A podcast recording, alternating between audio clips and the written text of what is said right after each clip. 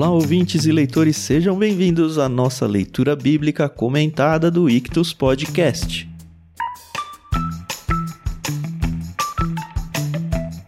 Eu sou o Thiago André Monteiro, arroba Vulgutan, estou aqui com a Carol Simão e com o Thiago Moreira para a gente falar sobre o capítulo 3 do livro de Lucas. Bom dia, tudo bem?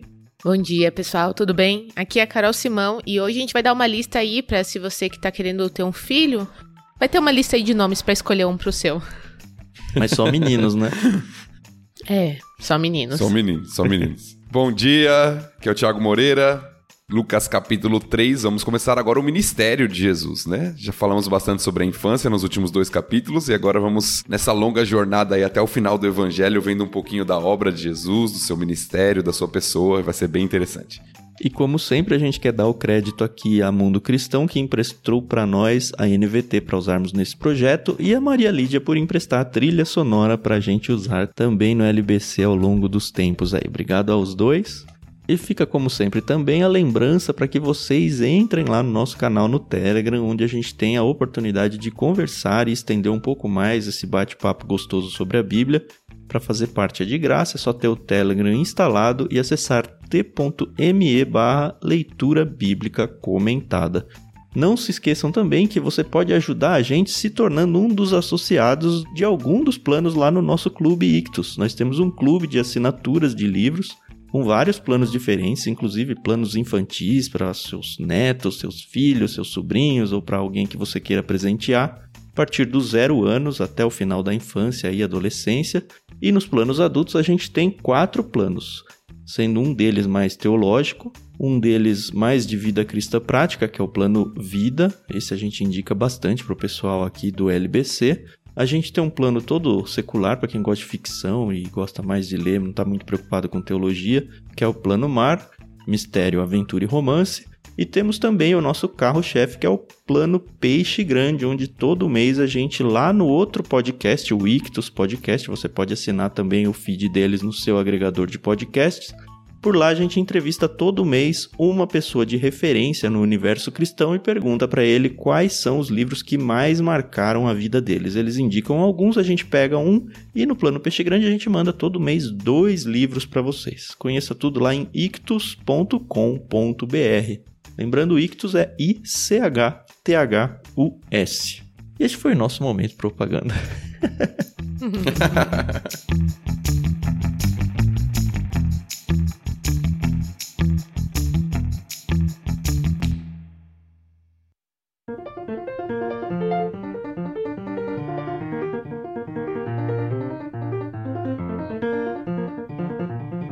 Mas vamos lá.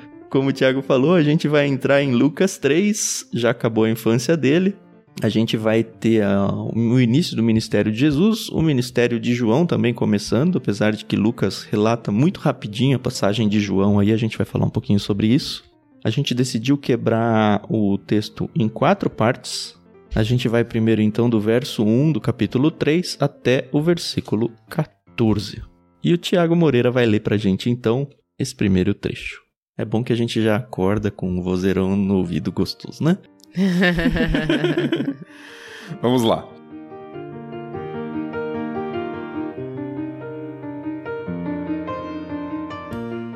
Era o 15 ano do reinado do imperador Tibério César. Pôncio Pilatos era governador da Judéia, Herodes Antipas governava Galiléia, seu irmão Filipe governava Itureia e Tracônites, e Lisânias governava Abilene. Anás e Caifás eram os sumos sacerdotes. Nesse ano, veio uma mensagem de Deus a João, filho de Zacarias, que vivia no deserto.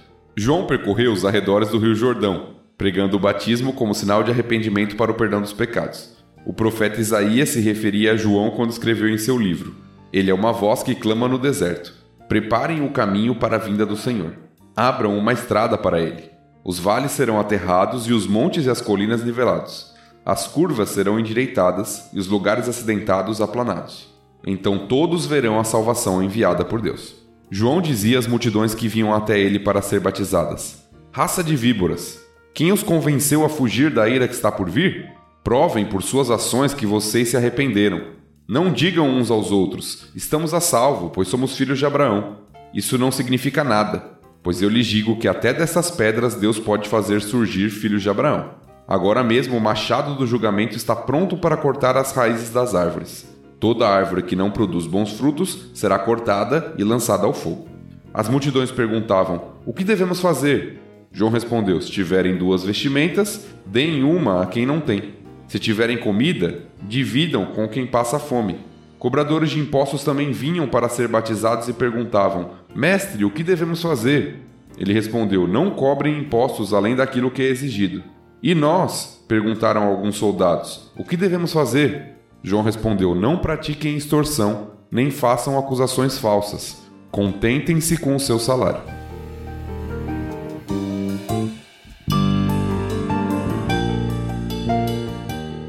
Eu só tenho uma pergunta aqui. João sabia que ele era a voz que Isaías tinha predito lá no Antigo Testamento? Eu acho que a pergunta da Carol é relevante. Lucas aqui, como a gente já viu, né? Lucas escreveu mais ou menos na década de 60. Uhum. Isso está acontecendo aqui na década de 30 ou finalzinho da década de 20, quando a gente já viu aquela questão da datação que a gente citou, né? Antigamente. Antigamente é bom, nos últimos episódios. e o quanto João tinha consciência? A gente já viu na infância de que os pais deles foram avisados da missão de João. Provavelmente falaram isso para ele. João é alguém que tem uma vida diferente, ele tá no deserto, como nós estamos vendo aqui nessa leitura. Ele é consagrado a Deus, né? Como Nazireu. Sim, alguém consagrado ao Senhor, verdade. Já tinham mencionado que ele era o Elias pro pai dele, né? Então acho Exato. que não tem porque esconder isso do filho.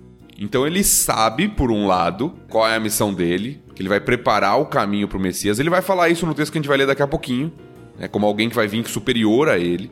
Mas ao mesmo tempo, eu acho isso muito engraçado, porque ao mesmo tempo que as pessoas sabem muitas vezes a respeito de profecias sobre eles mesmos, mas em alguns textos parece que elas mesmo ficam confusas um pouco. Uhum. Né? Tem um texto de João Batista que ele fala, manda perguntar para Jesus se ele é mesmo Cristo ou se eles tinham que esperar mais alguém.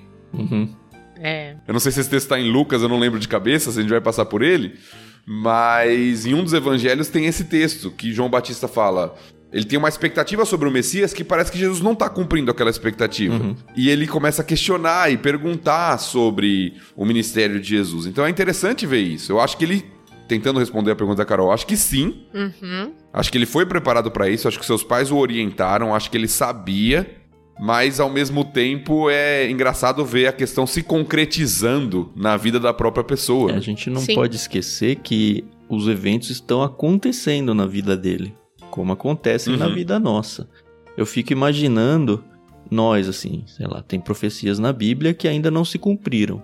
Será que se algumas delas fossem cumpridas dentro da nossa vida, a gente ia ter essa noção? Porque a gente não tem muita noção, a gente não enxerga longe, a gente não sabe exatamente o que as nossas ações vão gerar, se vai frutificar, se não vai, a gente só vai fazendo.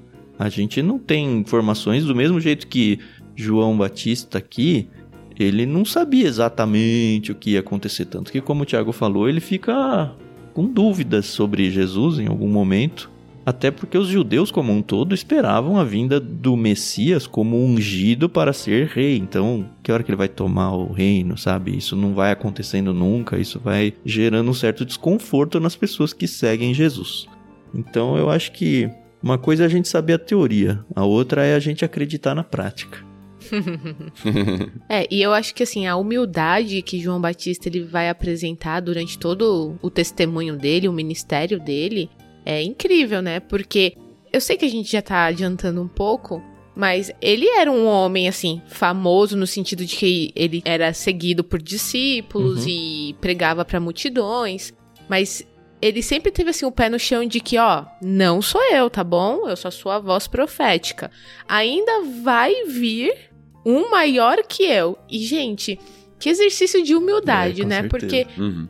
ele poderia muito bem enganar o povo que o ouvia e falar: não, não, sou eu, aqui, ó, presente. É, ou se iludir não, com né? a fama, né? Forçar as pessoas Pois a é. continuarem seguindo a ele. Acho que Pois é. muitos de nós faríamos isso hoje em dia. Sim, sim. A fama, o poder são tentadores, né? Oh, É o famoso, você quer conhecer o caráter de alguém, dá poder pra ele, né? Uhum, sim.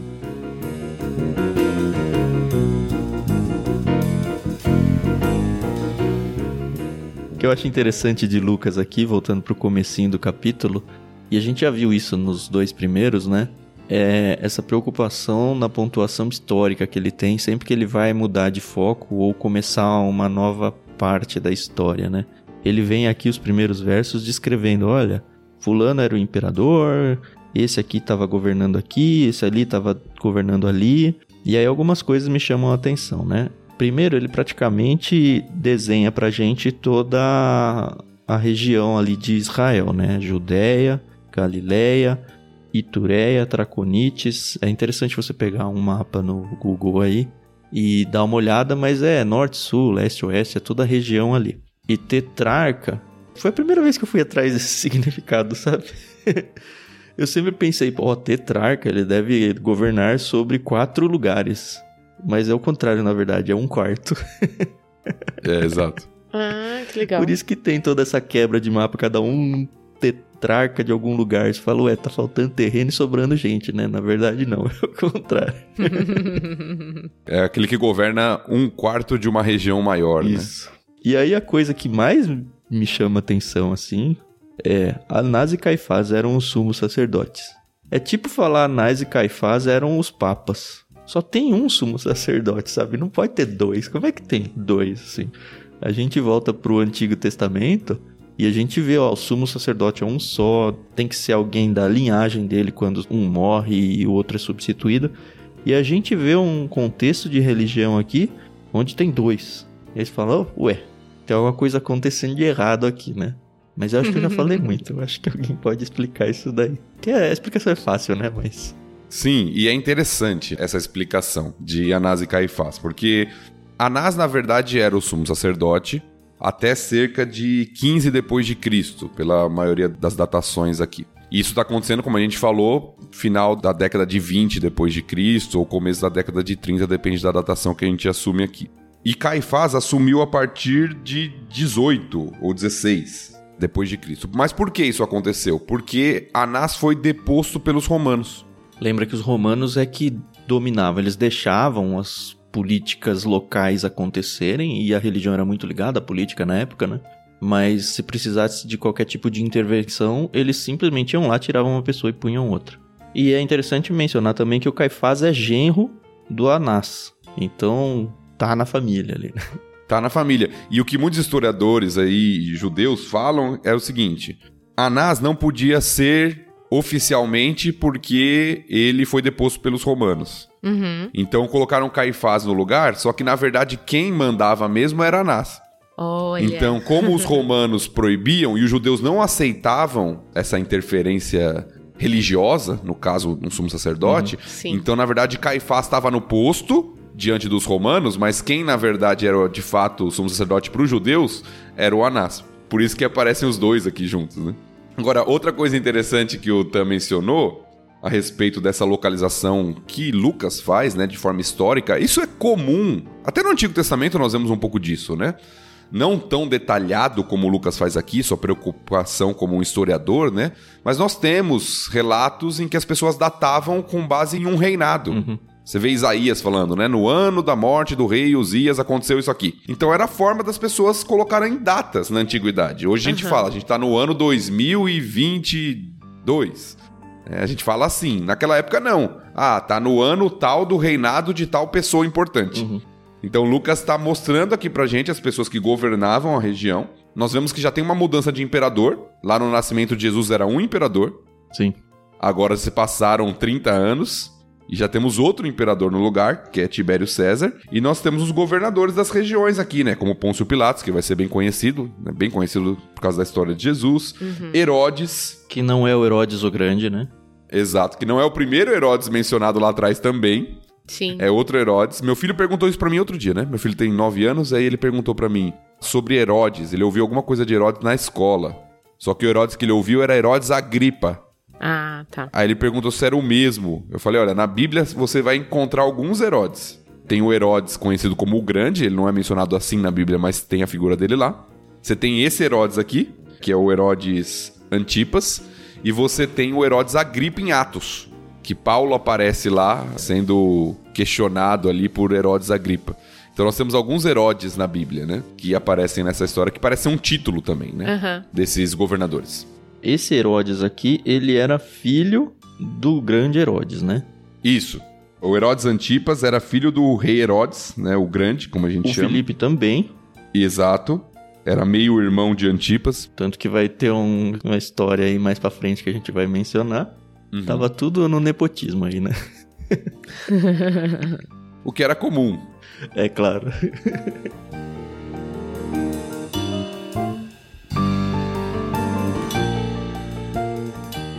Uma coisa que eu gosto aqui nesse texto, aparece o batismo, né? Finalmente, o conceito de batismo. Não, não tô falando especificamente do batismo de Jesus, mas a gente não estava acostumado com o batismo no Antigo Testamento. Para quem veio lendo e entrou nos evangelhos, a gente sabe que existia o batismo para os judeus, era um rito religioso ali.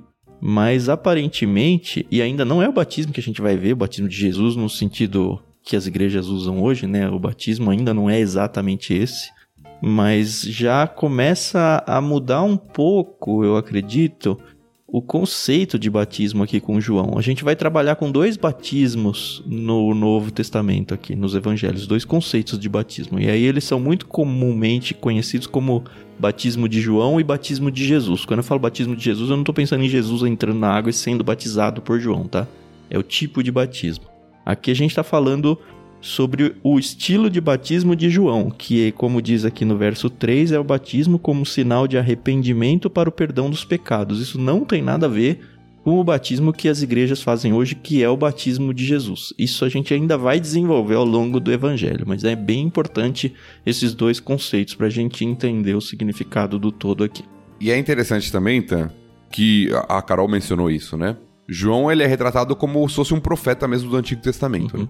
O versículo 2 diz que veio uma mensagem de Deus a João, ou veio a palavra de Deus a João, o que era muito típico das introduções dos profetas do Antigo Testamento. Sim. Veio a mim a palavra do Senhor dizendo. Aí o profeta dava a mensagem, né? Lembrando que a gente está numa época em que Deus tinha parado de trazer profecias para todos, né? A gente passou 400 anos de silêncio de Deus aí. Exato. Até por isso, para muitos, João é considerado como o último dos profetas. Uhum. Uhum. Da passagem do Antigo para o Novo, né? Testamento. Então, nós temos João como um profeta, uma voz profética mesmo, e a mensagem dele é muito clara, é uma voz de exortação, de chamada ao arrependimento. Nós vemos a mensagem dele é bem dura Sim. para as pessoas. E convidando pessoas ao batismo, como o Tan falou, pregando o batismo como sinal de arrependimento. Agora, tem uma divisão de interpretação aqui com relação a isso, sabia? Sobre o significado dos batismos, você diz? sobre que tipo de batismo João estava praticando. Não com relação à diferença de Jesus que você Uhum. colocou. Isso eu acho que a gente vai ver até mais pra frente. Mas com relação aos ritos de purificação que existiam no judaísmo. Certo. Existiam ritos de purificação que alguns chamavam de abluções, né, em que as pessoas elas se purificavam com água, elas purificavam até materiais com água, utensílios com água para purificação. Uhum. Jesus fala de limpar o exterior, o interior do copo e coisas do tipo que fazia parte do costume dos judeus em ritos de purificação. Sim. Porém, ao mesmo tempo, existia um batismo que era específico. E muitos aqui entendem que João está fazendo esse tipo de batismo que é específico, não apenas de purificação, mas algo especial e diferente. Eu estava lendo naquele comentário que eu indiquei lá, o do Antigo Testamento, no livro de Gênesis, aquele comentário histórico-cultural da Bíblia, Uhum. tem o do Novo também. E ele diz o seguinte: exigia-se dos não-judeus que quisessem se converter ao judaísmo a imersão em água para remover sua impureza como gentios. Hum, Então, esse tipo de batismo, existia um tipo de batismo especial que era feito para gentios que se convertiam ao judaísmo, chamados de prosélitos. sim. E aí, para remover a impureza de ser gentil, na visão do judeu, eles eram batizados. Certo. Para muitos estudiosos, para alguns estudiosos, acreditam que João está fazendo exatamente esse tipo de batismo, como se fosse um batismo de conversão, só que não para o gentil agora, para o próprio judeu. Que é uma afronta, né? Exato! E que parece fazer sentido dentro do discurso que João vai fazer daqui a pouquinho. Sim. Olha, vocês não pensem que só porque vocês são filhos de Abraão que tá tudo bem com vocês, não. Vocês precisam de arrependimento. Uhum. Então parece que é algo diferente do batismo que os judeus estavam acostumados. É algo um pouco mais até ofensivo para alguns judeus aqui. Com certeza. Me colocando no lugar de um judeu aí que é todo cheio de pompa, porque ah, eu sou judeu e você é gentil. Vem um uhum. profeta aí dizendo que tem a voz de Deus falando isso ia me agredir, com certeza. Sim. Falando assim, olha, não é só o gentil que precisa, não, você também precisa. É, eu que sou de perfeito, conversão. né? Imagina. Sim. É uma menção de Isaías 40, 3 a 5. Eu estava muito acostumado com esse texto nas versões mais antigas, né? Que é a minha versão do dia a dia, né? Voz do que clama no deserto, enfim. Eu gostei demais do jeito que a NVT ela praticamente interpretou esse texto, né? Não é exatamente as palavras ali, uma tradução literal, mas eu acho que o conceito e o conteúdo tá muito certinho, pelo menos dentro de tudo que eu já tinha estudado. E a ideia é que, olha, tá vindo alguém na frente do rei que tá preparando o caminho para a passagem do rei. Eu vi em algum lugar falando que é como se ele estivesse estendendo um tapete vermelho, usando as palavras de hoje, né?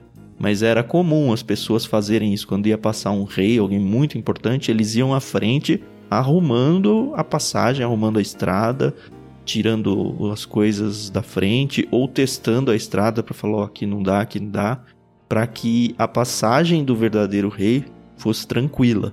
E aí o texto coloca como João sendo essa pessoa que vai à frente limpando o caminho, né? Onde tem montanhas eu aplano, onde tem buracos eu enterro. É, é interessante isso. Esse conceito, essa figura, na verdade, é muito comum nas escrituras, desde o Antigo Testamento, de você andar por um caminho reto ou por um caminho tortuoso. É um caminho fácil ou um caminho difícil. Então, João é aquele que faz o, como muitos chamam hoje, né? Faz o trabalho, trabalho sujo, né? Uhum. O trabalho difícil. Ele vai lá e ele deixa o caminho preparado. O Tão usou bem a ilustração, como se fosse estender um tapete vermelho. Uhum. Faz todo o planejamento, toda a estrutura necessária para a vinda daquele que precisa vir. Né?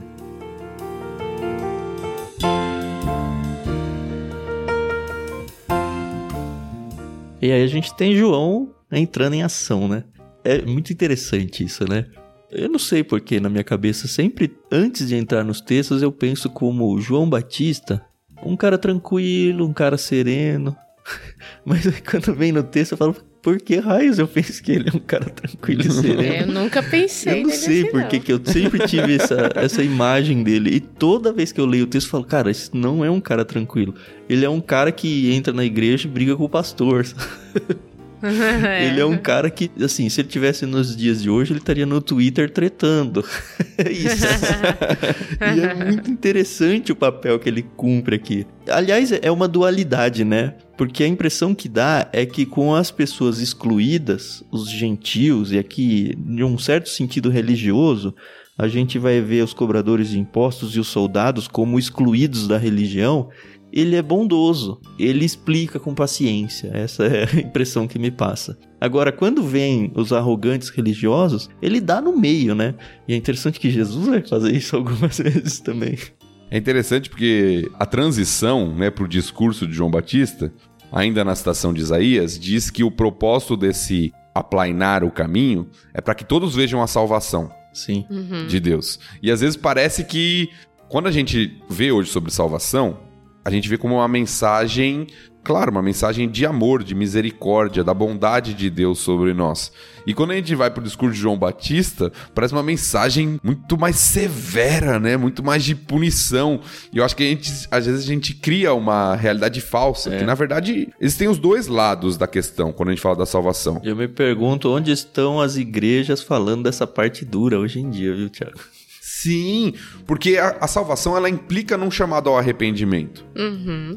E João está fazendo isso. É o batismo para arrependimento de pecados. Né? Exato. Arrependimento dos pecados. E aí existe o, o lado da graça, da misericórdia, da bondade de Deus, do amor de Deus. Mas também existe o lado de entender que é necessário o arrependimento, entender a situação profunda de pecado que eu tô e que eu preciso de mudança, de arrependimento, uhum. né? E João tá preparando o caminho. É preparando o caminho e mostrando, olha, é necessário arrependimento. Sim.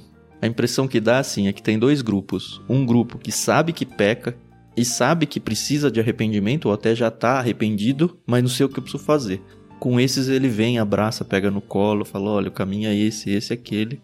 Com toda a doçura que sempre pintou na minha mente sobre João Batista.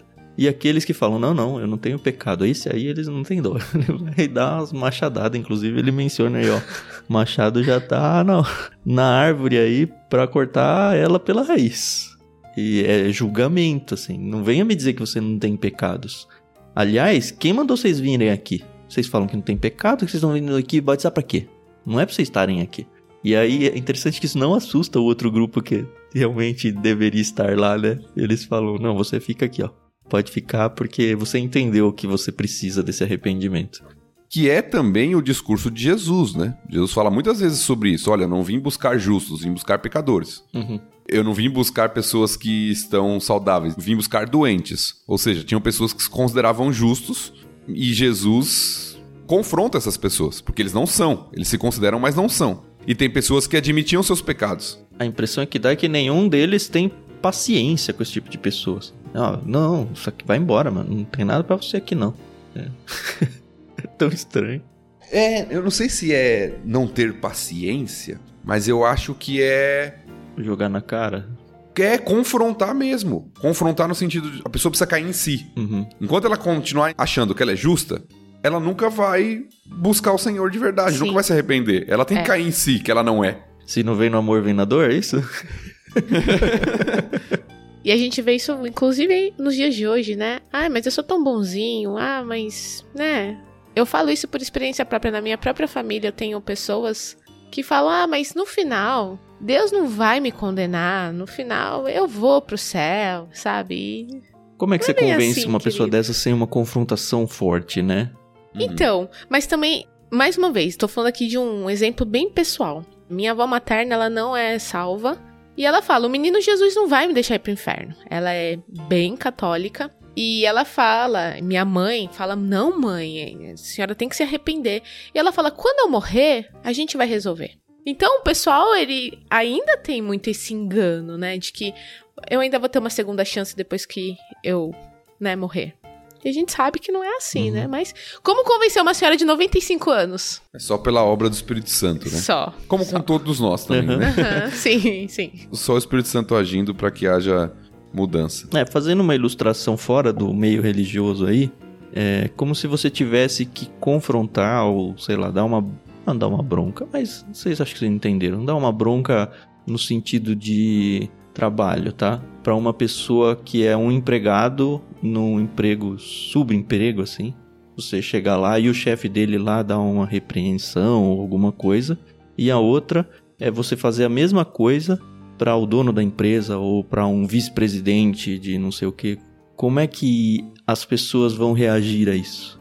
E que tipo de discurso precisa ser feito para um ou para outro para que a mensagem seja não só feita, mas ela seja feita com eficiência. E assim, trazendo para o religioso é isso, né? Os grandes religiosos aí, judeus da época, eles se acham. Então, primeiro você precisa cair do seu pedestal para depois a gente começar a conversar. Então, o João vai lá e empurra o pedestal. É isso. e ele começa chamando essa turma aí de raça de víboras. Eu sempre achei esse termo muito forte. Uhum. Mas quando eu fui estudar sobre o termo, aí que eu vi que ele é mais forte do que eu pensava. então, compartilha. Porque a gente fala víbora, né? No nosso conceito, na nossa época, a gente pensa, ah, a pessoa é uma cobra, né? Falso, Sim. perigoso, algo do tipo. Mas, olhando o contexto histórico, é mais profundo do que isso. É, eu fui ler alguns autores aqui e eles falavam que existia uma tradição aqui. Acreditava-se que as víboras, ao nascer, devoravam o ventre da própria mãe.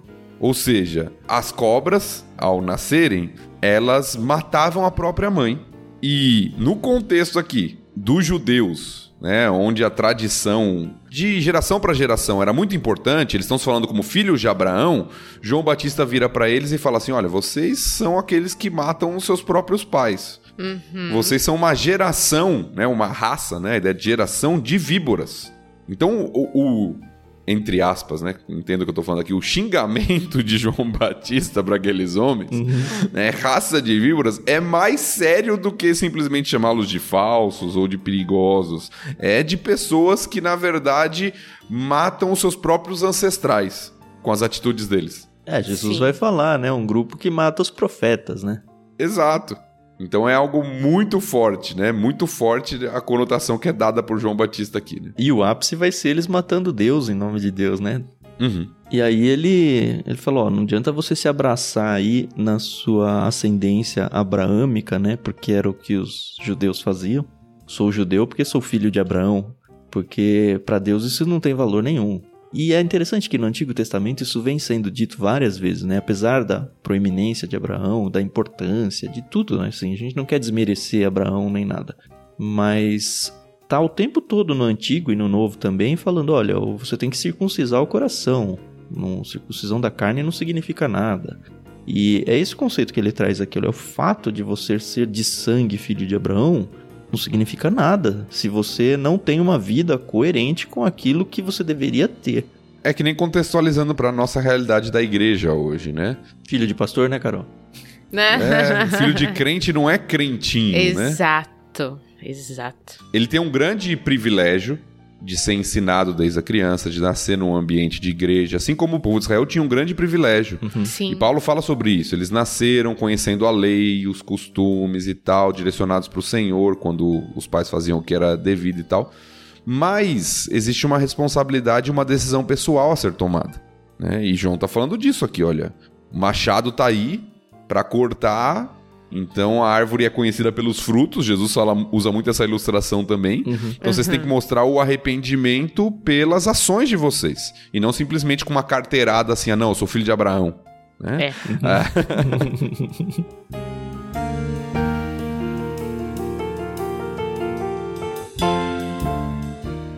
E aí muda, né, o peso das palavras de João a partir do verso 11, onde, aliás, a partir do verso 10, né, as multidões já procuram e falam, tá, o que, que a gente deve fazer? Eu fico pensando na cabeça daquelas pessoas, né?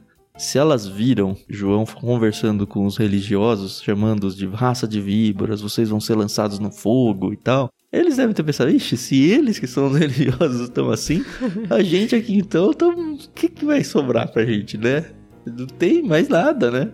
E aí acho que gera aquele desespero, preocupação neles. Tá, o que, que a gente deve fazer? E aí a resposta é muito simples, né? Acaba que sendo a mesma resposta, só que um pouco mais branda, né? Que olha, vivam a vida de uma maneira honesta. É isso. E aí ele aplica isso para vários contextos. As pessoas, ó, o cobrador de impostos, o cobrador de impostos ele era odiado pelas pessoas na época. Por mais que eles tivessem uma ascendência judaica, alguns sim, alguns não, mas eles trabalhavam para Roma. E isso já era suficiente para todo mundo odiar eles. E mais do que isso, já que eles tinham um certo poder, porque Roma estava esquentando as costas deles, eles usavam a oportunidade para cobrar mais impostos e tirar os 10% deles ali, sabe? Tirar a propina deles. E aí João Exatamente. fala: olha, você não precisa deixar de ser cobrador de impostos, é a sua profissão. O problema não está aí. O problema está em você roubar o dinheiro a mais. Então, cobre só o que é justo. E aí ele faz a mesma coisa, né? Os soldados, e aí tem alguns textos que diz que eram soldados romanos, outros defendem que não, eram soldados do próprio povo judeu ali, os soldados talvez dos sacerdotes. Que até protegiam os cobradores de impostos, Isso. alguns acreditam que são esses. Ele fala, olha, outra vez uma mensagem muito recorrente no Antigo Testamento, que ó, não façam acusações falsas. É, é, legal ver isso no Antigo porque é uma das coisas que mais abomina Deus é testemunho falso, né? Não pratiquem extorsão nem façam acusações falsas. O que, que eles faziam? Olha, eu vou cobrar um dinheiro seu aqui, eu vou te extorquir, né? É isso que eles faziam. Uhum. para que você tenha um testemunho melhor da minha parte. Senão eu vou fazer um testemunho aqui que vai ser mentiroso, mas vai te penalizar de alguma forma. Uhum é assim, viva a sua vida normal dentro da sua profissão. Olha como cabe muito bem para os nossos dias de hoje, né? Você não precisa virar pastor, você não precisa abandonar a sua carreira para seguir algum tipo de emprego religioso. Você pode continuar fazendo o que você tem que fazer, o que é o seu trabalho, ele é o seu trabalho, ele não é pecaminoso por causa disso, mas faça da maneira mais honesta possível. E não prejudique ninguém no caminho, seja honesto. É simples, e é o que ele falou para os judeus também. E é interessante o contraste que o Tan apresentou aqui pra gente, porque de fato é isso mesmo. Talvez o que nós. O que o judeu esperaria era que João falasse que esses aqui são raça de víboras. Uhum. Não os lá de cima, não os líderes religiosos, mas esses aqui, o cobrador de imposto, odiado. Tanto é que ele é colocado muitas vezes nos evangelhos em associação com prostitutas e pecadores. É o traidor da pátria, é aquele que rouba do próprio povo para entregar para o inimigo uhum. e que além disso cobra mais, como o Tan falou. O soldado, que era aquele. Você tem instruções de Jesus sobre isso, inclusive. Ah, se alguém te obriga a andar uma milha, anda duas. Né? Geralmente era o soldado que fazia isso, né? Que pesava sobre o povo. É alguém que tem autoridade. Eu estou dominando você, então eu peso sobre você. Eu pratico extorsão. Eu te chantageio. Eu faço uma série de coisas para ter benefício contra aquele que está sendo dominado. E até o povo comum, que é a primeira parte, que é aqueles que são pobres. Você vê, se tiver duas vestimentas, é a expressão que João usa, deem uma quem não tem. Tiver comida, dividam com quem passa fome. Era uma realidade. Ele não está falando agora com as autoridades, com os poderosos, com os ricos. Ele está falando com o povo comum.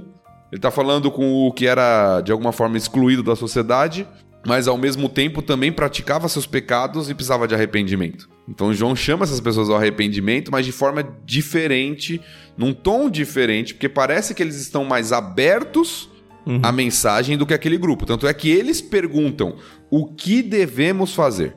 Sim. É uma chegada diferente. Olha, o que, que a gente precisa fazer? É, eles meio que já estão prontos, né? Eles estão quebrados já. É isso. Exato. João pregou e eles falam, e agora? Percebemos o pecado na nossa vida, o que fazer? Uhum. Aí João dá a solução. Diferente dos outros que João tem que chegar duro porque eles não percebem o pecado na vida deles. Né? Uhum.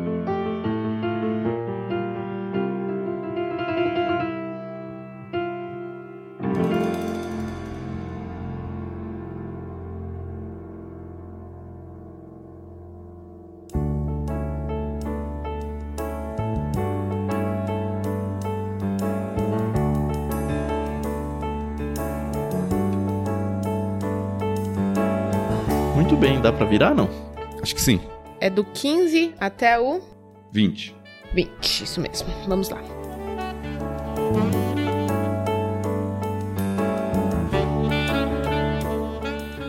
Todos esperavam que o Cristo viesse em breve e estavam ansiosos para saber se João era ele. João respondeu às perguntas deles, dizendo: Eu os batizo com água, mas em breve virá alguém mais poderoso que eu alguém tão superior que não sou digno de desatar as correias de suas sandálias. Ele os batizará com o Espírito Santo e com fogo. Ele já tem na mão a pá, e com ela separará a palha do trigo, a fim de limpar a área onde os cereais são debulhados. Juntará o trigo no celeiro, mas queimará a palha num fogo que nunca se apaga. João usou muitas advertências semelhantes ao anunciar as boas novas ao povo. João também criticou publicamente Herodes Antipas, o governador da Galileia, por ter se casado com Herodias, esposa de seu irmão, e por muitas outras maldades que havia cometido. A essas maldades, Herodes acrescentou outra, mandando prender João.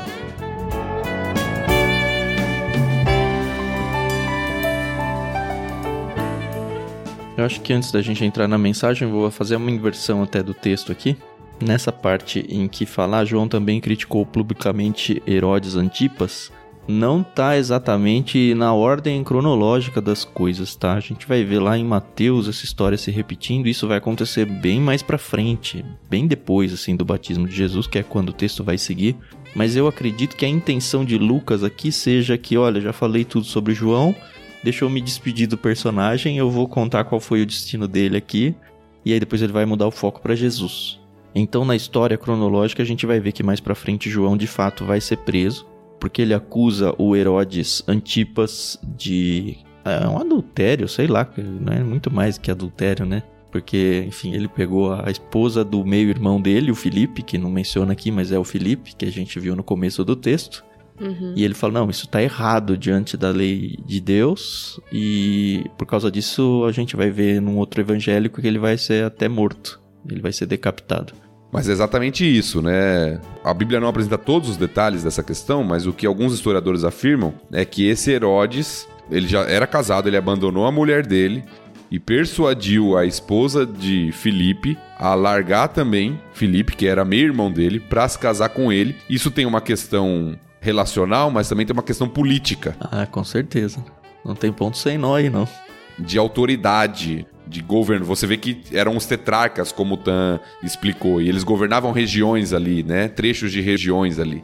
Ficar com a mulher que era do outro governador me mostra alguém maior, com mais autoridade. Uhum. né? Então tem toda uma questão política envolvida aqui também, e João, evidentemente, condena isso com muita coragem, né? Uhum, Pra criticar, sim. como os profetas, novamente, como os profetas do Antigo Testamento, que criticavam os reis muitas vezes, que tinham autoridade pra mandar matar.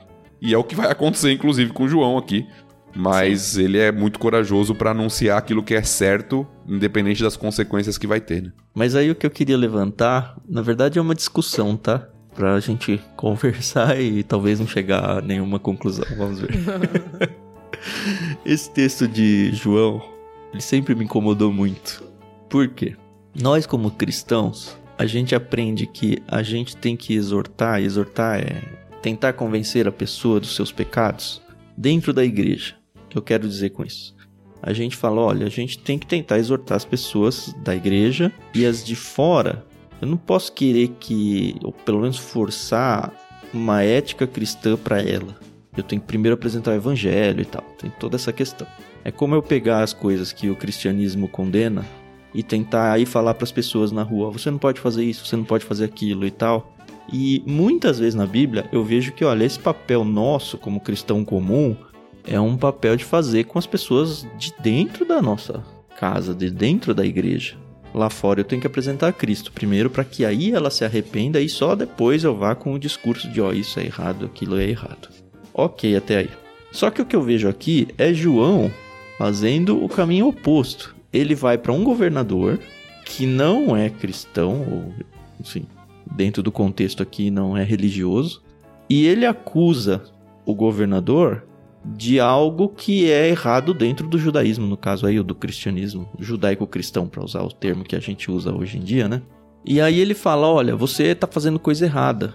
E eu sempre me confundo aqui, porque fica até onde nós, como cristãos, devemos ou não acusar a sociedade. Eu não tô falando aqui do cristianismo, porque o que ele fez aqui foi a sociedade pública até, de que olha, isso aqui ofende a Deus e você não deve fazer, entendeu? Não sei se eu consegui me explicar bem, mas eu quero saber se eu tenho aqui um texto que me dá autoridade para condenar a sociedade daquilo que Deus condena ou não.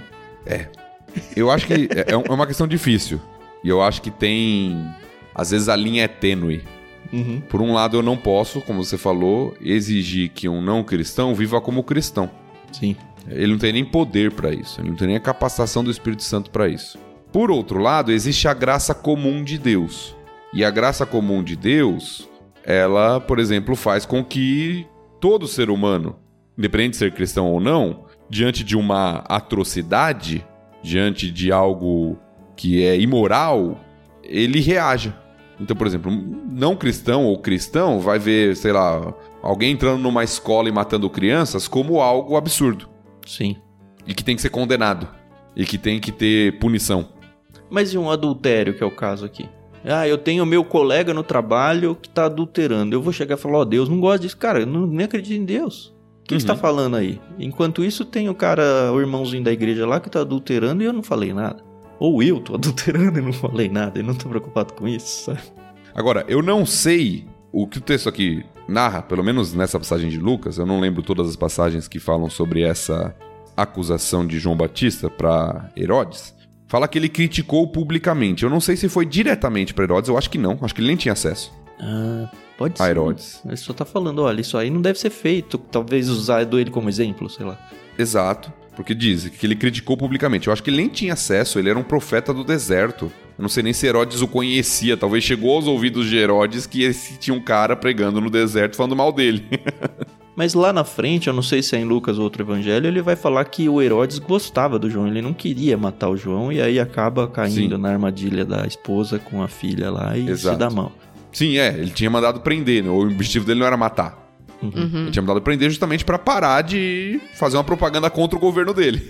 Uhum. Mas voltando à sua pergunta, eu acho que é uma linha tênue. Eu acho que o cristão, ele, olhando as recomendações bíblicas, deve orar pelas suas autoridades, deve se submeter a elas quando elas não são contrárias à vontade clara de Deus nas Escrituras. Mas eu acho também que existe ponto de denúncia, vamos colocar assim, da maldade, da corrupção, daquilo que é errado.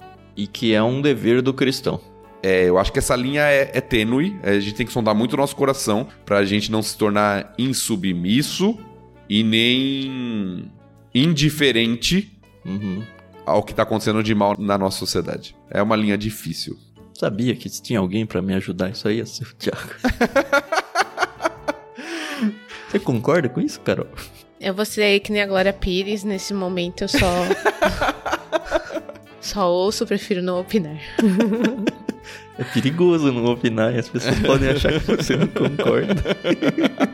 Não, o problema é que eu não tenho argumentos suficientes pra discordar, entendeu? Então é isso Eu mesmo. queria discordar, mas não consigo, é isso?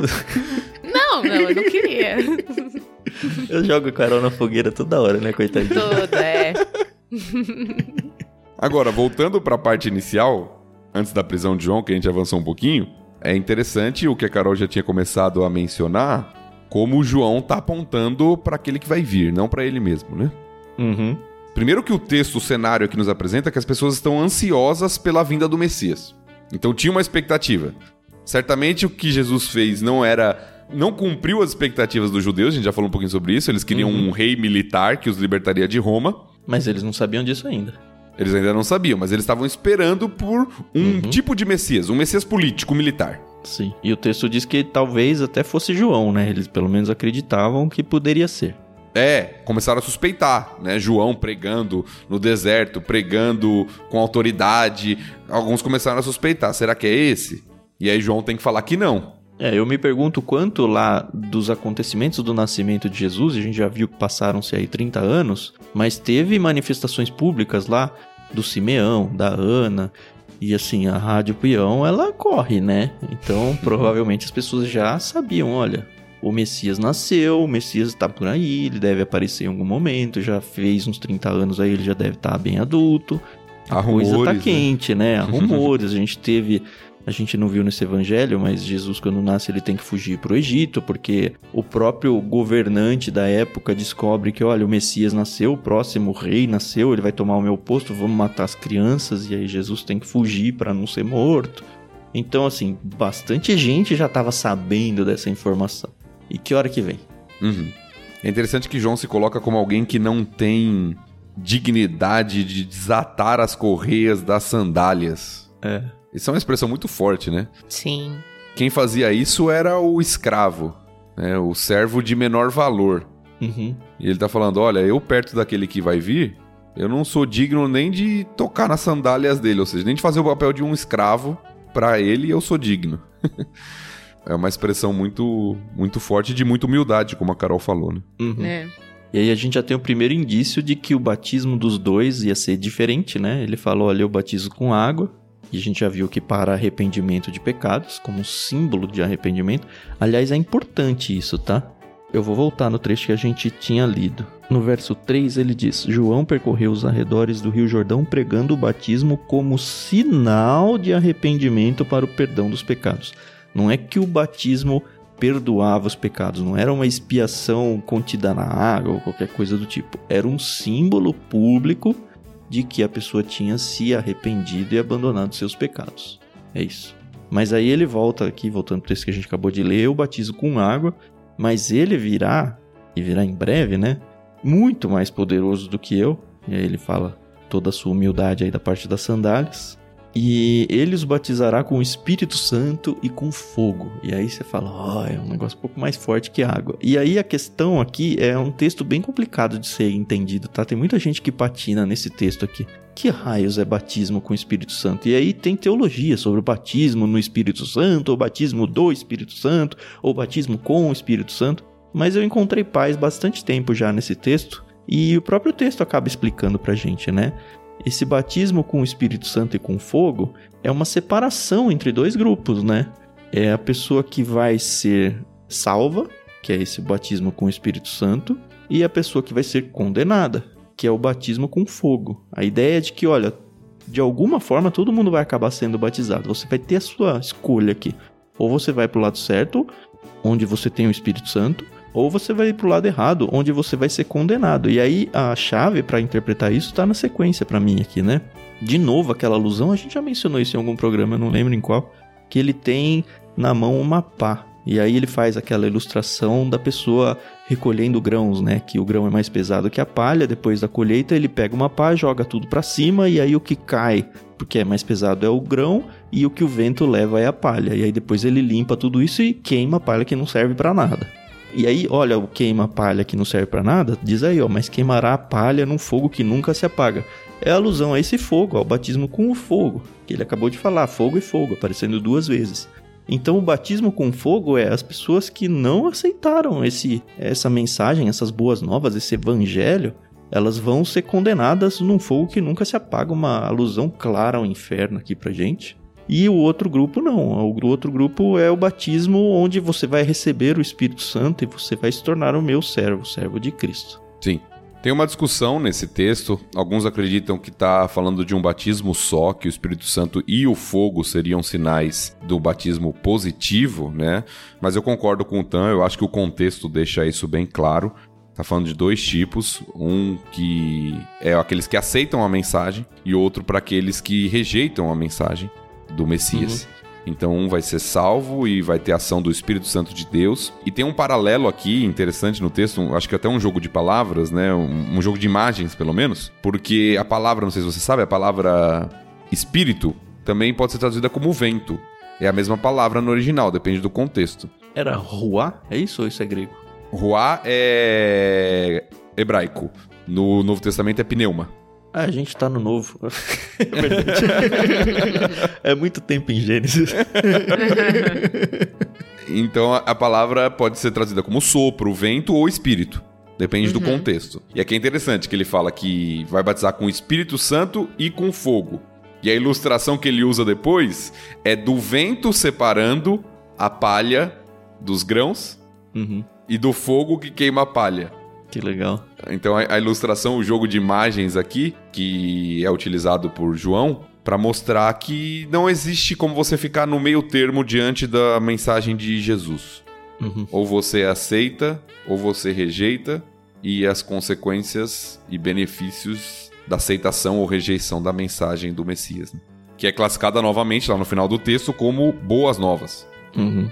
É interessante isso, né? O evangelho a palavrinha lá, o evangelho, as boas novas. A mensagem de João é uma mensagem de juízo. Dura, muitas vezes, mas é a mensagem de boas novas. para aquele que aceita, evidentemente. Porque é a mesma mensagem de salvação também, né? Uhum. É o que você falou, não dá para ficar em cima do muro. Não dá pra é. não decidir. É uma decisão que tem que ser tomada, pra um lado ou pro outro. Uhum.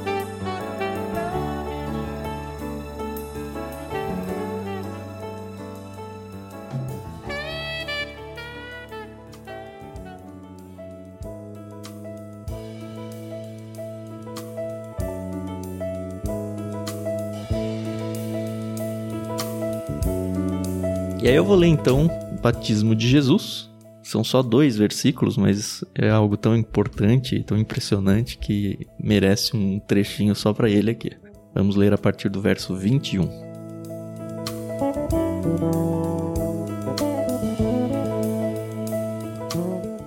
Certo dia, quando as multidões estavam sendo batizadas, Jesus também foi batizado. Enquanto ele orava, o céu se abriu e o Espírito Santo desceu sobre ele em forma corpórea como uma pomba. E uma voz do céu disse: Você é meu filho amado, que me dá grande alegria.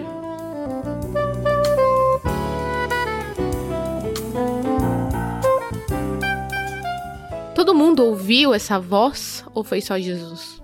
Ah, eu acho que todo mundo. A voz do céu, assim. Apesar do livro que a gente leu lá, na da Dorothy Sayers, uhum. dela ter romantizado um pouco, eu acredito que foi algo público. Na minha ideia, esse é o principal texto da Bíblia que demonstra a existência da Trindade. A gente tem Cristo, Filho, encarnado ali na água. Uhum. A gente tem uma forma corpórea em formato de pomba, então não foi um foguinho, um holograma, foi uma pomba mesmo, física, representando aí o Espírito Santo e a voz do céu que não veio nem de Jesus nem da pompa, completando a trindade e se manifestando publicamente, falou: Olha, tá dado aqui a palavra de Deus. É interessante, o texto começa falando com Deus, falou com João e João sendo o seu arauto e o seu interlocutor diante do povo. Agora não. Deus veio e falou audivelmente, acredito eu, para todos, dizendo: Ele é o Messias. Lembra? As pessoas estavam perguntando quem era o Messias. Sim, Ele é sim. o meu filho. É esse aí. E apesar da gente ter só dois versos falando sobre isso, nos outros evangelhos, em todos, né? Aparece em João, em Mateus e, e em Marcos, aparece o batismo de Jesus. Em alguns deles é muito mais bem elaborada a cena, muito mais completa. E a gente vê até a reação do próprio João, que, meu, deve ter sido um negócio muito louco. Arrepiante. Mas só para colocar um pouquinho do que a Carol perguntou, eu sempre tive a impressão de que foi público também. Uhum. Mas estudando para o nosso programa, eu tive uma informação adicional que eu não tinha, que confirma ou dá mais robustez a essa ideia de que foi algo público que todos ouviram. Um autor do livro que eu já citei, do comentário histórico-cultural da Bíblia, diz o seguinte: algumas tradições judaicas enfatizavam que na época em que viviam, Deus se comunicava por meio de vozes vindas do céu. Muitos acreditavam que ele não falava mais por meio dos profetas, ao menos não da mesma maneira de outrora. O ministério profético de João e a voz do céu fornecem assim testemunho duplo da identidade de Jesus. Que legal. Então era algo que as pessoas acreditavam na época, que Deus se revelava por meio de vozes vindas do céu. Uhum. E é a forma, ou uma das formas, além do ministério profético de João, que Deus usa aqui para confirmar a identidade de Cristo. Né? Sim. Algumas perguntas que surgem naturalmente para mim aqui. O que raios Jesus foi fazer ali? Porque é o batismo de João para arrependimento de pecados. E Jesus foi lá? Como pode? Ah, eu acho que pela questão do exemplo, né? A gente sabe que ele não nunca pecou, mas ele tinha que dar o exemplo, não é, pra galera. Se Jesus se batizou, quem sou eu na fila do pão para não fazer isso? é, eu acho que entra um pouco no que a gente viu, inclusive lá nos relatos da infância. Ah, Jesus precisava se submeter à lei que ele próprio criou? Jesus precisa ser batizado? Não, ele não precisa. Mas ele o faz, né, como um exemplo de justiça, um modelo, mesmo não tendo pecado. Tanto é que o Tan falou, em Lucas não temos esse relato, João, num primeiro momento, não quer batizar Jesus. É. Ele fala, não, de jeito tem que nenhum. Me batizar. Exatamente, é exatamente. É de jeito nenhum. Eu que tenho que ser batizado por você. Mas Jesus fala assim, em alguns dos evangelhos, eu não lembro exatamente em qual. Vamos fazer isso para que se é, estabeleça, ou se. Eu não lembro a palavra exatamente, mas ele fala de justiça. Ou seja, de algo que é justo, que é esperado de todo ser humano, mesmo não precisando, mas a gente deve fazer assim. Uhum. Sim. E é bonito demais esse texto, né? Nossa. Deve ter sido arrepiante presenciar um negócio desse. e assim, as pessoas dizem, ah, tem o primeiro milagre lá em Caná, na Galiléia e tudo, como o início do ministério de Jesus. Eu acho que é aqui o início do ministério de Jesus, né? A gente vê João Batista abrindo caminho, como a gente já falou, e aí as pessoas ansiosas, e o Cristo vai chegar, será que é o João? Será que não é? Você vai e aí de repente vem a pessoa de Jesus, vem Deus no céu confirmando de duas maneiras, com pomba e com a voz.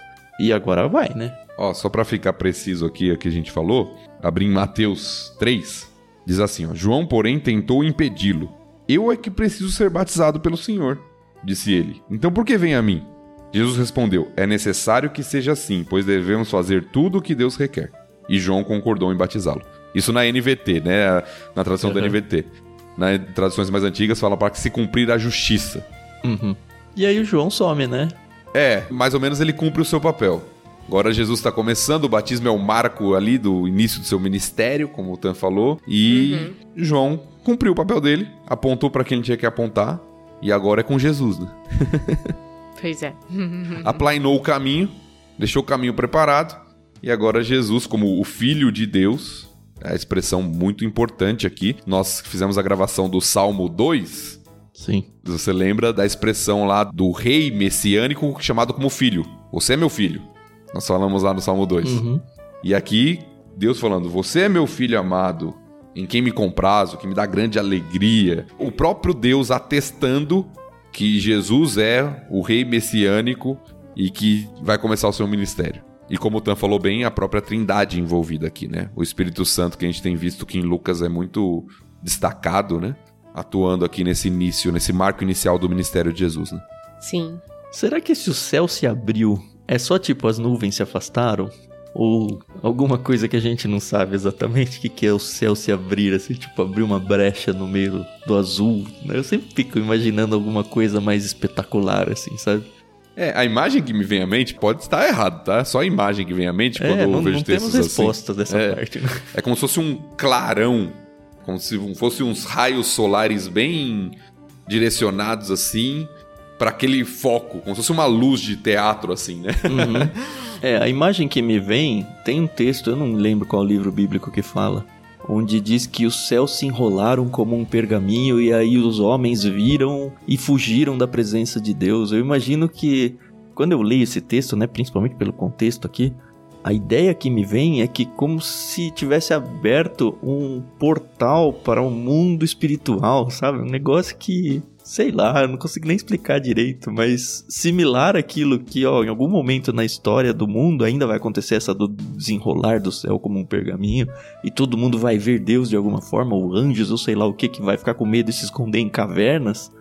É o que o outro texto vai acabar dizendo lá. Uhum. Para fugir da fugir, para tentar fugir da presença de Deus, né? É, eu fico pensando se o céu se abrir aqui não foi um sei lá, algo similar. Mas de fato, não temos nenhum tipo de menção, de interpretação em cima do original, nada muito diferente do que poderia ser simplesmente estava nublado e ficou sol, sabe?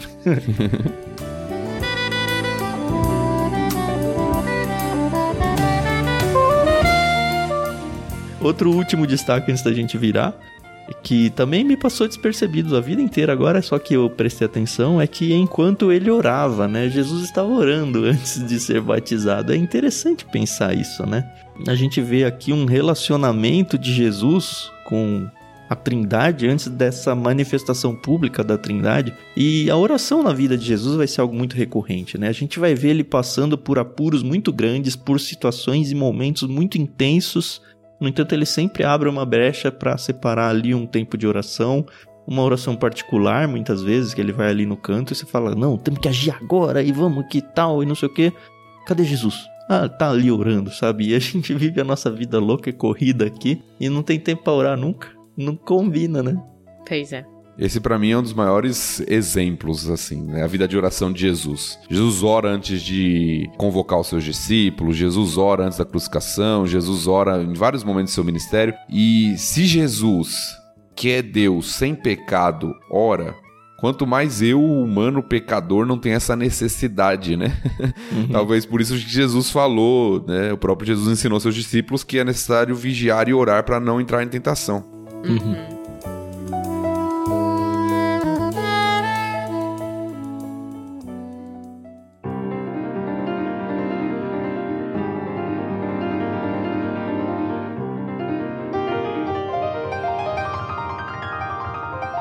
Acho que é hora da gente ouvir a voz do Tiago falando a lista dos nomes dos filhos das pessoas que estão nos ouvindo, é isso? Eita, agora é um teste de fonoaudiologia, né? É. eu vou, vou pensar se eu vou editar esse trecho, hein, Tiago? Talvez eu deixe no bruto. Vamos lá. A partir do verso 23 até o final agora então.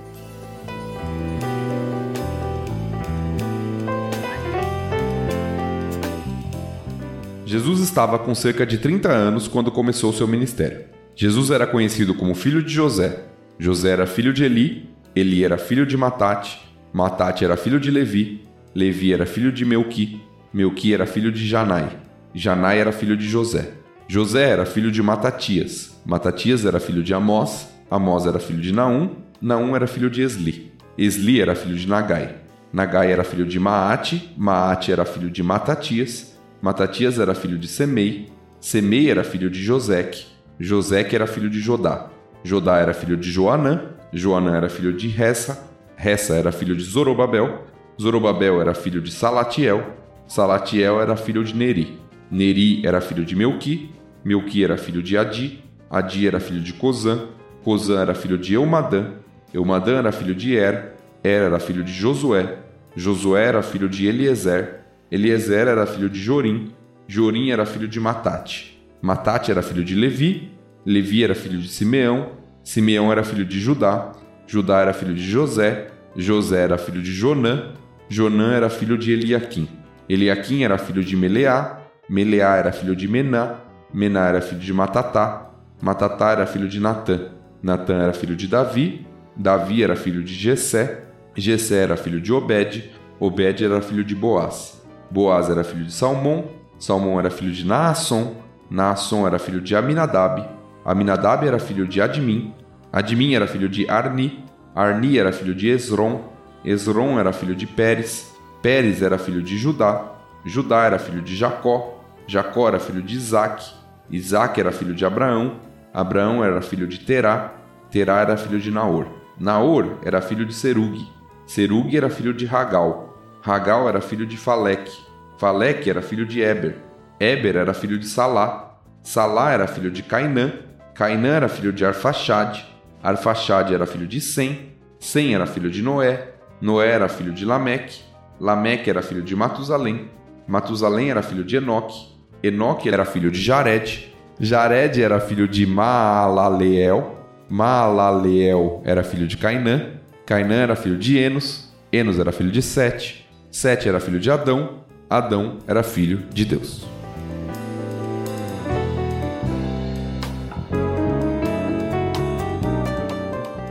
Uau! Agora eu já quero trazer aqui uma dúvida. Sim. Porque aqui fala que José era filho de Eli. Lá em Mateus, fala que Matã gerou Jacó e Jacó gerou José. Pã. E aí? É aquela questão lá dos nomes, né? Mas não é só aí que tem as diferenças, né? Sim. Se a gente Ah, for ver sim. essa lista aqui, comparar com a de Mateus, e dá pra comparar com uma de Crônicas também, a parte do bem mais pra trás, assim, perto dos reis e tal, a gente vê algumas diferenças. E aí tem dois caminhos a seguir, Carol. Ou você acha que não, a Bíblia tá errada, e aí eu então não acredito em Obviamente mais não. nada. Não, não, não, não. Ou a gente tem que tentar entender o que, que tá acontecendo. Eu sei, Uhum. por exemplo, que Mateus ele constrói dois grupos, né? Ele não vai até Deus, né? Ele vai de Abraão até Davi, de Davi Sim. até Jesus, e ele força a caber 14 gerações 14 em cada um. gerações. Isso. E aí tem os motivos dele fazer isso. Quando a gente chega lá em Mateus, a gente deve falar um pouquinho sobre isso. Outra coisa que acontece em Mateus e não acontece em Lucas é que em Mateus a gente vê o nome de mulheres aparecendo na lista. Aqui não tem, é só homens. E aí alguns lugares que eu li defendem a ideia de que lá em Mateus eu tenho a linhagem de Jesus através de José. Certo? E aqui em Lucas eu tenho a linhagem através de Maria, o que Hum. explica o seu ponto aí inicial, que é o de Eli aí no início. José era filho de Eli. Aham. Pelo que eu também li, o Eli deve ter tido só filhas mulheres, e aí José aparece como o marido da Maria, vai. É, seria José, filho de Eli, por casamento, Isso. entre aspas. Então, essa é uma das tentativas de explicação, de que a genealogia de Mateus seria por parte de José e a de Lucas por parte de Maria, e que ambos eram descendentes de Davi. Sim. Sim. Uma segunda tentativa de explicação é a questão do contexto do casamento por levirato. Eu acho que a gente já falou isso em algum episódio. Tinha uma lei em Israel, quando morria um homem, a mulher tinha que casar com o irmão. O irmão tinha que assumir isso. Do falecido, né? E alguns explicam as diferenças na genealogia justamente por alguns momentos ali de levirato, né, nessa genealogia. É uma tentativa de explicar, é possível, e é uma tentativa de explicar. E outra tentativa de explicação é que Mateus ele deu os descendentes legais, entre aspas, de Davi, os que seriam os herdeiros do trono. Até porque ele tem o propósito, lembra? Uhum. Judeu, de mostrar que, olha, ele é o Messias, então ele tem a linhagem de Davi, ele tem que ir pelos patriarcas, pelos homens da família. Uhum. Se bem que lá ele passa por algumas mulheres, né? Aqui não. Sim. E que Lucas deu a linhagem específica de José. Então são tentativas, não dá pra gente saber ao certo. Ah, É, de fato, não é dá. difícil você bater o martelo, são teorias para explicar a diferença nas genealogias. Pode ser pular gerações, Mateus pode ter feito uma seleção específica, até por causa da questão dos números, como o Tan falou. 14, 14. Então é difícil você afirmar com certeza. Uhum. O que a gente tem como Sim. certo é que Jesus é o descendente de Davi e que os dois autores estão construindo isso, construindo, não criando, mas mostrando isso, que ele tem a descendência esperada, que ele cumpre as promessas. E no caso de Mateus, né, a diferença entre Mateus e Lucas, Mateus liga até Abraão, porque seu foco é muito judaico. Uhum. Já Lucas liga até a criação. Que é muito legal, né? Adão, filho de Deus, e Uhum. acabou.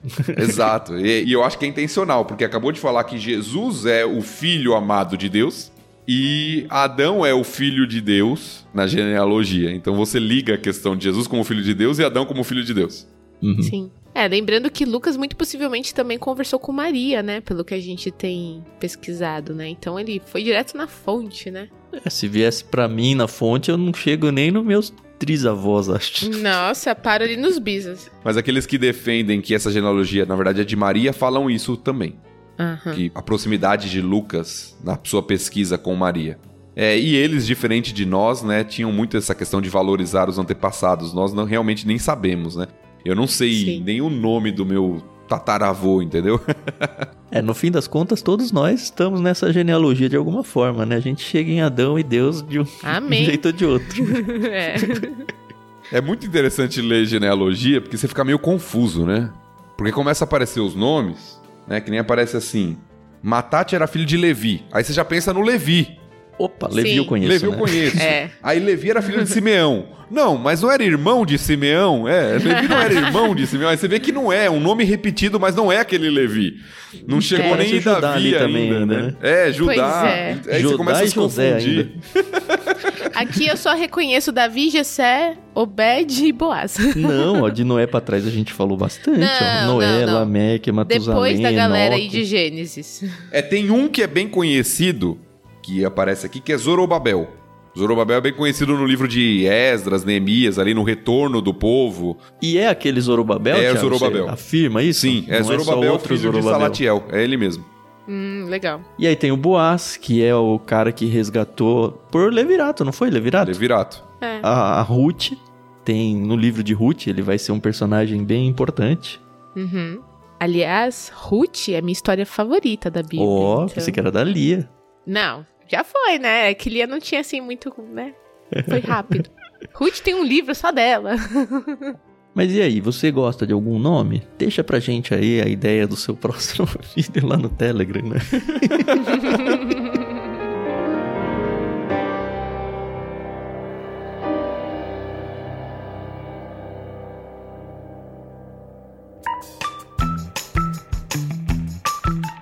Bom, é isso. A gente passou mais uma lista genealógica aqui. Não vai ter mais isso em Lucas, podem ficar tranquilos.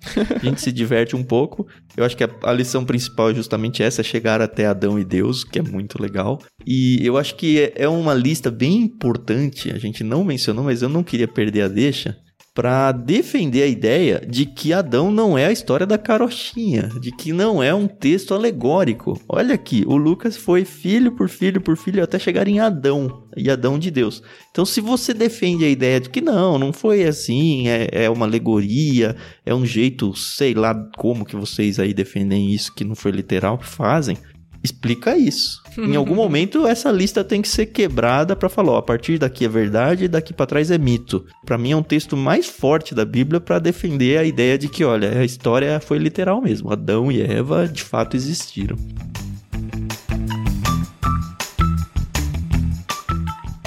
Muito bem, eu estou bem satisfeito. A gente já passou bem de uma hora nesse episódio. Semana que vem a gente vai voltar com o capítulo 4 do livro de Lucas. Como o Thiago sempre fala, faça a sua leitura para você aproveitar melhor aí o LBC. Não se esqueça de compartilhar esse projeto, não vou dizer nem esse episódio, nem esse programa, mas o projeto como um todo para outras pessoas. Quem tá chegando agora não tem problema nenhum em voltar lá em Gênesis e começar de novo. Algumas pessoas têm procurado a gente para contar: "Ah, eu tô em capítulo tal de Gênesis". Não tem pressa, você não tem que fazer uma maratona para alcançar gente, não existe isso. O importante é que você pegue a sua Bíblia, você lide com o texto bíblico, com a palavra de Deus constantemente, e a gente está aqui para ajudar você a fazer isso, seja através do Evangelho de Lucas, seja através de Gênesis, ou seja começando lá em Salmos, que a gente já tem também dois capítulos. Eu só espero que você aproveite e ajude outras pessoas a aproveitarem isso também. Até semana que vem, da minha parte, e agora despedidas da Carol e do Thiago. Muito obrigada, pessoal. A paciência e a audiência de vocês nos fortalece, mas a gente quer sempre que vocês orem por nós e por esse ministério. Então a gente se ouve próxima semana. Até mais. Até mais, pessoal. Até a próxima semana. Vamos entrar mais ativamente aí no Ministério de Jesus, naquilo que ele começa a realizar. Vai ser muito legal a gente refletir sobre isso junto. Lucas 4, nos vemos semana que vem.